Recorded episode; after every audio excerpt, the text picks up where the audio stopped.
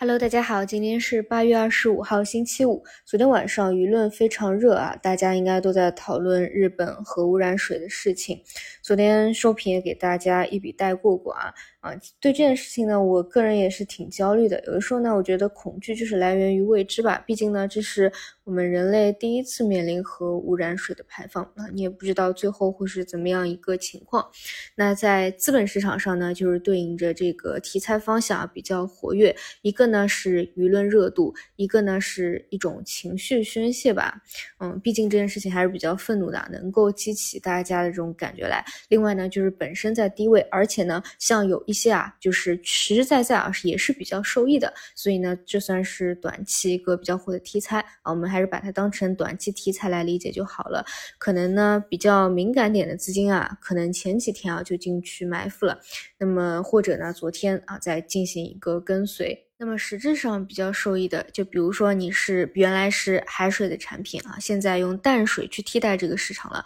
那这一块是一个增量。除此以外呢，就是周边的海水啊进行一个核污染检测。那昨天不是发了一个新的政策嘛，就是说现在啊已经是要禁止进口日本的水产品了啊，这个是非常必要的。那当时呢，我就在想，这个政策呢，嗯，最大的影响呢，肯定是我们国内那么多的日料店啊。我看了一下，我们全国范围。国内大概有七万多家的日料店，但其实呢，我看下来啊，对于绝大部分那些平价的日料店来说，其实不会有太大的影响，因为本身呢食材就是来自于本土的。或者说啊，像一些挪威啊、澳大利亚，比如说像鳗鱼啊，一般就是福建养殖的；三文鱼呢，要么就是国内养殖的，要么呢就是挪威、智利用的比较多。那实际上啊，像这种日料店受到影响最大的，就是本身啊，就是新鲜生鱼片进口的，可能当日啊就是传递过来的那些中高端的日料店。但是呢，我昨天看我关注的几家公众号啊也都在保命啊，都在发这个。通告说以后呢就要采用国内的食材了，还有呢就是除了日本以外的，像澳大利亚、加拿大、西班牙这类食材。对于这些商家来说呢，总归是要去寻找哎相同品质和价位的一些替代品的。所以你看，昨天啊这个热搜上啊有好多词条都爆掉了，比如像东方甄选的南美白虾啊，大家都在抢，都卖了很多啊。其实像 A 股啊，这个昨天像拉升的很多这个上市公司啊，它也是有相关产品的一个囤积的。所以基本上啊，A 股这边的话就是反映一个实际的情况，像大家啊确实都在。囤的啊，这些啊替代的产品。这一块呢，如果你啊前期有埋伏或者昨天有做跟随的话，今天也可以看一看这个持续性啊。毕竟整个情绪或者舆论的热度是在这边的。但是如果说嗯在已经发生这个事情了还没有介入的话，你也要想一想啊，是不是现在介入相对来说会比较晚一点啊？就不如之前的那一些先手。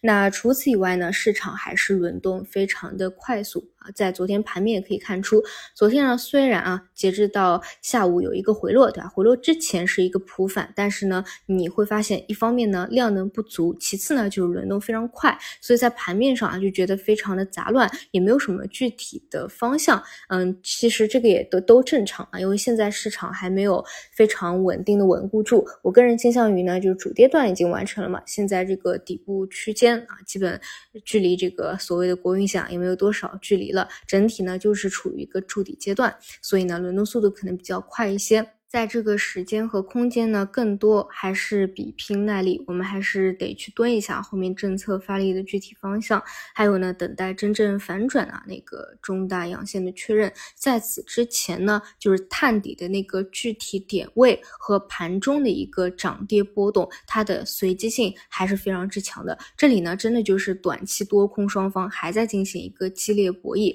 外资呢，你可以理解为它是有。编辑定价的一个权利的，但是呢，在这个所谓的啊这种国运线附近，嗯，它还是内资具有一个定价权的。所以在我看来呢，是对于底线有一个锚定的情况之下啊，再去耐心的等市场自然把这个筑底期给完成啊，这样去反转走出来。好的，以上就是今天早评内容，那我们就中午再见。